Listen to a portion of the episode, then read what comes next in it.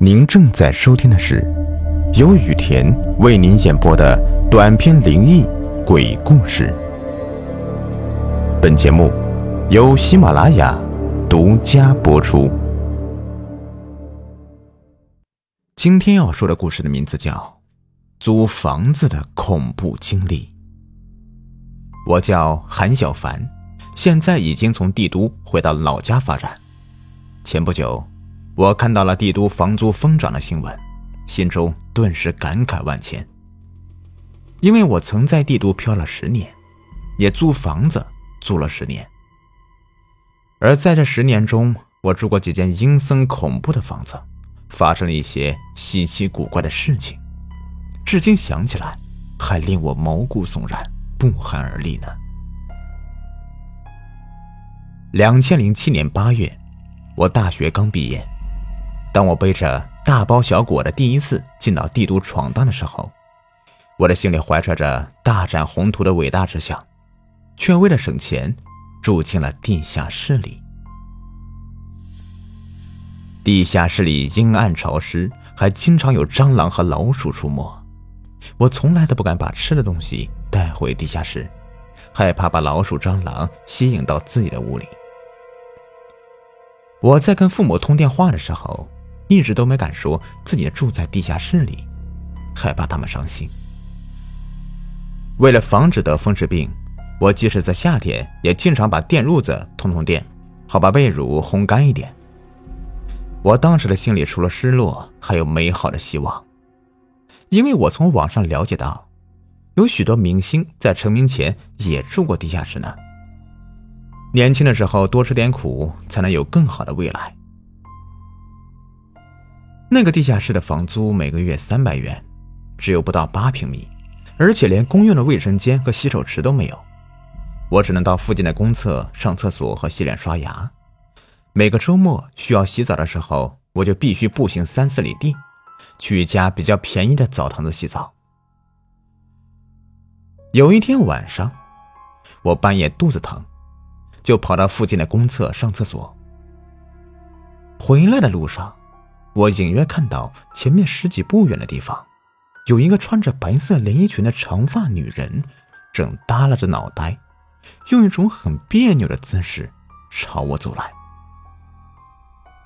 她脚步轻浮，就像踩在棉花上似的，长发披散着，遮住了脸，两只手臂像钟摆似的左右摆动着，显得很僵硬。双腿迈步的时候。几乎不打弯，就像两根树棍在一前一后的晃动着，使得他的身形显得有点踉踉跄跄的。我呼吸一滞，急忙想跑回地下室，没想到刚跑没几步，这个长发女人就以不可思议的速度来到了我的面前。我这才发现，她的身体前倾的幅度很大，而且她竟然一直踮着脚尖走路。如果换成我用这个姿势走路，绝对会摔个狗啃屎。他是怎么保持身体平衡的？一阵阴风扑面而来，我浑身起了一层的鸡皮疙瘩。我疯了似的朝地下室冲去。等到我回到屋里，关上房门，才稍稍的松了一口气。太吓人了，他到底是人是鬼啊？这件事给我留下了巨大的心理阴影，以至于我晚上出去上厕所的时候都是跑着去跑着回，根本不敢在外面多停留一秒，生怕再遇到那个古怪的长发女人。那个时候我每个月的工资三千元，在交了房租以及支付日常开销之后，到了年底还攒了一万五千多元，虽然很少，却让我很有成就感。毕竟这是我辛苦劳动赚来的，但到了两千零八年初，我租了地下室需要拆迁，我只好找房子搬家。在退房的时候，房东说我弄脏了地下室的墙壁，硬是扣了我五百块钱的押金。虽然我解释说，在我刚入住的时候墙壁就是脏的，但房东仍然一口咬定是我弄脏的。我不同意也得同意啊。因为押金在房东手里，而且这是房租合同上规定好了的条款。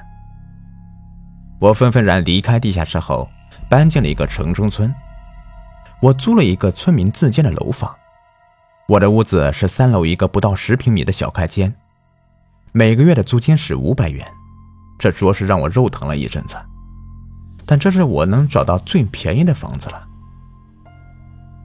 好在这个房间有独立的卫生间，只不过唯一的外窗还是朝西的，窗外不到一尺远的就是邻居家的墙壁。根本就没有阳光能够射进来，所以屋子里面很阴暗潮湿。我在每天晚上拖地板的时候，都会发现瓷砖地板上有一层细密的水珠。最恶心人的是，这个房间始终有一股令人作呕的怪味，是那种下水道混合的剩菜剩饭后产生的类似沼气的臭味。我找了好几次臭味的来源。却始终没能找出这股奇怪的味道到底是从哪里来的。即使我经常冲洗马桶，还用水抽子盖住了地漏，却依然无法减轻这股恶心的臭味。我向房东反映了这个事情，这时房东没好气地说：“老子这里每家每户都这样，不想住就滚蛋。”我只好忍气吞声的，主要是因为这个，如果我提前退房。按照合同约定，我的一个月押金就收不回来了。而且这个房子距离我换的新单位比较近，只需要步行五公里就能赶到公司，方便我经常加班。由于这间屋子的窗外被一堵墙挡得严严实实的，即使在大白天的时候，屋子里面的光线也很暗，显得阴森森的。一天晚上。我加班到晚上十点半才回到家，倒在床上就睡着了。也不知道过了多久，我半梦半醒间，突然感到有一团毛茸茸的、软乎乎的东西靠在了我的后背上，就像是塞过来一个枕头。我大气不敢出，一动也不敢动，生怕惊扰了后面这个古怪的东西。它到底是什么呢？难道是？我实在不敢想下去。由于工作实在太累了，不知不觉间，我迷迷糊糊的又睡着了。从那之后，我每晚都要抱着一根擀面杖睡觉，因为在我们老家，据说擀面杖是可以驱邪的，因为“擀”和“赶”谐音，可以赶走一切鬼魅邪祟。后来我辛苦干满了三个月的试用期，竟然被这家私企的老板给辞退了。我从好心同事的口中得知了真实原因，竟然是因为这个岗位原先那个女同事休完产假要回来了，我只好重新找工作。好在这次我比较争气，成功应聘进了一家世界五百强的外资企业，月薪七千五百元。但这个公司距离现在租住的房子比较远，又没有能够直达的公交，于是我只好再次找房子，准备搬家。结果我在地铁站附近一个小区找房子的时候，突然从旁边走过来一个操着外地口音的中年男子，他热情地问我是不是想要租房。我说：“对呀，我正在找房子呢。”中年男子说：“啊。”那正好，我就是房东。房子就在这个单元楼的六楼，只不过现在租客出国了，我手里没有房子的钥匙，只能等月底租客回来退房后才能带你看房子，这样行不行啊？我当时就犹豫了，如果不能提前看看房子，我又怎么能够相信他呢？他见我犹豫不决，脸上立刻堆满了笑，解释道。啊，我主要是不想让那个房子空着，所以想尽快找到下家租客。你也知道的，房子空一天就要浪费不少钱。啊，这样吧，我看你也是个老实人，出门在外也不容易，我每个月的房租给你便宜点只需要一千一百元，怎么样？我眼前一亮，我已经在网上查过了这附近房子的租金，最便宜的都需要一千三百元一个月。他的房子居然只需要一千一百元，这简直就是捡了一个大便宜啊！他看我有点心动了，趁热打铁说：“如果你觉得合适，就先交给我一个月的押金吧，月底我就把房子的钥匙交给你，怎么样？”我想了想，虽然还有些不放心，但不想错过这么便宜的机会，于是点点头同意了。我去附近的银行取款机取出一千一百元交给了他，他给我留了手机号码之后就扬长而去了。在回去的路上，我越想越不对劲儿，连忙又打了他的手机号码，但电话那头却传来一句女声：“对不起，您拨打的电话暂时无法接通。”我这才恍然大悟，我被骗了！我操！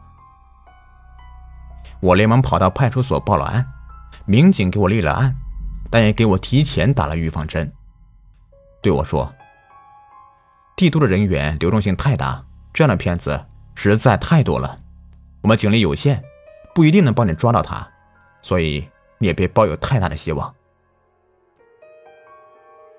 我当时就明白，这笔钱八成是追不回来了。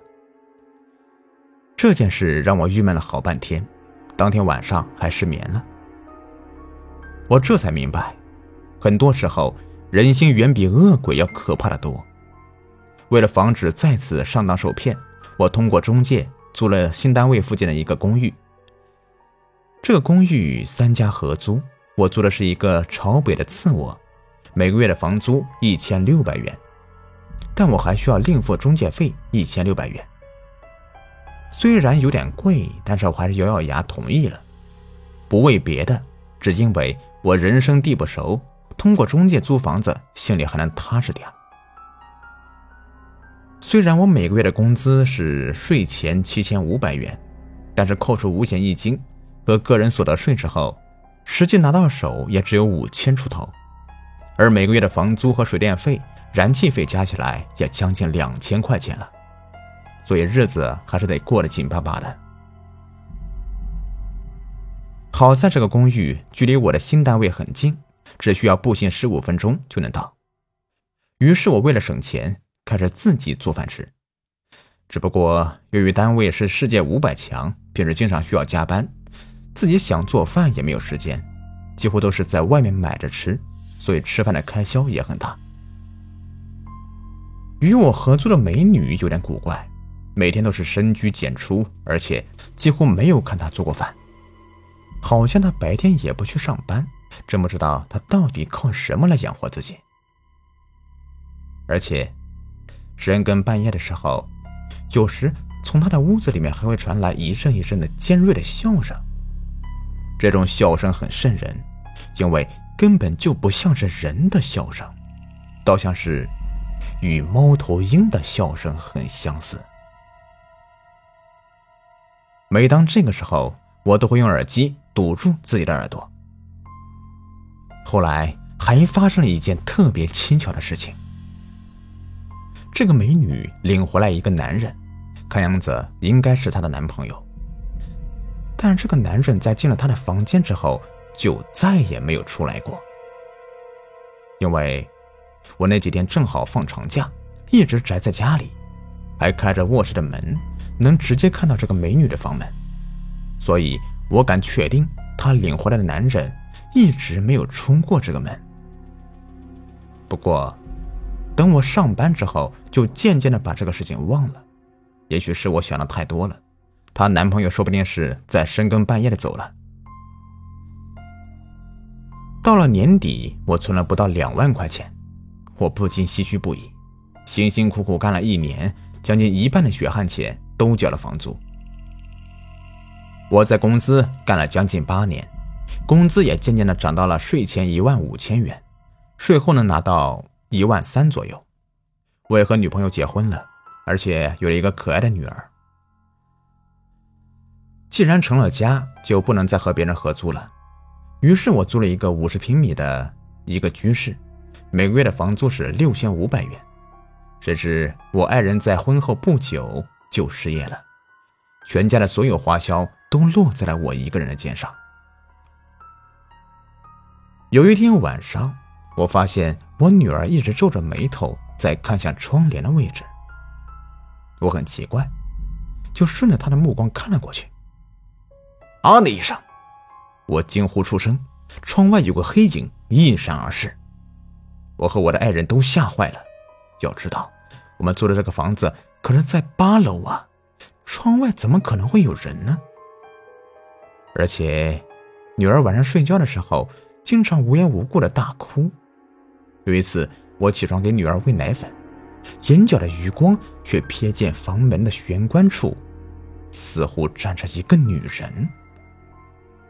我还以为是我爱人，就叫了她几声。但那个女人一动不动，就像是个木头一样杵在那里。我觉得很奇怪，打开灯一看，我的爱人正躺在床上睡觉呢。我心中一沉，扭头一看，站在玄关的那个女人已经消失不见了。难道是我眼花了吗？还有一次，我半夜上厕所，往床边走的时候。依稀看到窗帘下面，竟然露出两只脚，而且这两只脚还穿着火红色的高跟鞋。我吓得浑身一颤，急忙打开了灯。窗帘下面空荡荡的，哪里有什么高跟鞋？我看了看熟睡的爱人和女儿，没敢再关灯睡觉。去年，我女儿到了上学的年龄。但公立幼儿园的名额有限，我女儿是外地户口，不符合入园条件。而私立幼儿园每个月居然需要支付四千五百元，我根本负担不起。我实在没有办法了，就和我老婆和孩子回到家乡发展。在外漂泊这十年里，我最大的支出就是房租，而最让我发愁的也是租房。回想起在帝都生活的这段时间，我恍然觉得自己就像是个吉普赛人，一直居无定所，一直在到处流浪。